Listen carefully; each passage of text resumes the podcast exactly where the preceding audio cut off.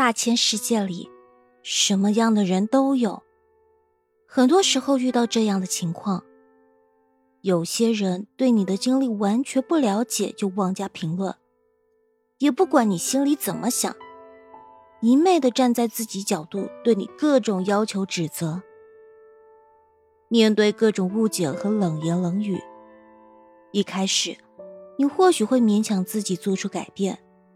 想着去向别人解释，可一次两次之后，再多的耐心和宽容也会被磨平。慢慢的也就明白了，对于那些不懂你的人，解释就是掩饰；对于那些打心里不喜欢你的人，不管你怎么做，总能从鸡蛋里挑骨头。生命中来来往往的人很多，在相处过程中难免会发生一些摩擦。对于真正关心自己的人，彼此之间不该存在隔阂。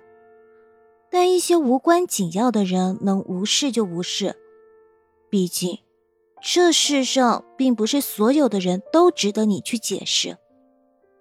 要知道，真心想和你交往的人。自然会去了解你，并且尊重你的想法，而以自我为中心的人，任凭你怎么去动之以情、晓之以理，又如何改变自己去迎合他们的期待？不理解你的，终究不会理解。记得莫言在散文《吃事三篇》当中讲述了他一次请客吃饭的经历，几个人一起去吃烤鸭。吃到一半时，莫言首先把账结了。当大家吃完后，餐桌上还剩下许多，就想着都是好东西，浪费了不免可惜，于是又继续吃。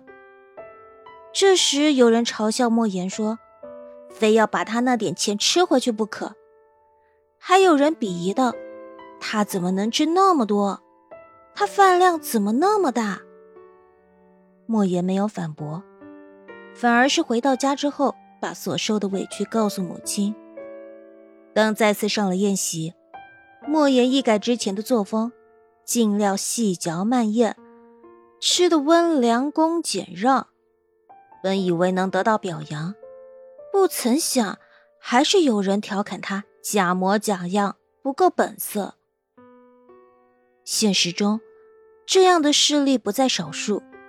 经历也许不同，但反应的本质却是一样。在形形色色的交往中，总会遇到一些人，不分青红皂白就对你说三道四、指手画脚，完全用他们的标准来衡量你，甚至以贬低、取笑你为乐。在这些人面前，不必一般见识，毕竟人心不同。你若太过在意，什么事情都想去解释清楚，不仅会耗费自己的时间和精力，还落得满腹委屈。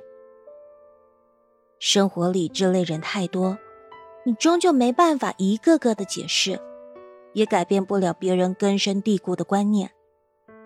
当遇到一些自顾自的对你评头论足，或者冷嘲热讽，不分缘由就批评责骂你的人，不必去解释什么。因为不值得。行走在旅途，最好的做法就是勇敢走自己的路，做自己该做的事，不与傻瓜论长短，只与同好争高低，扩大自己的格局，过自己真实的人生。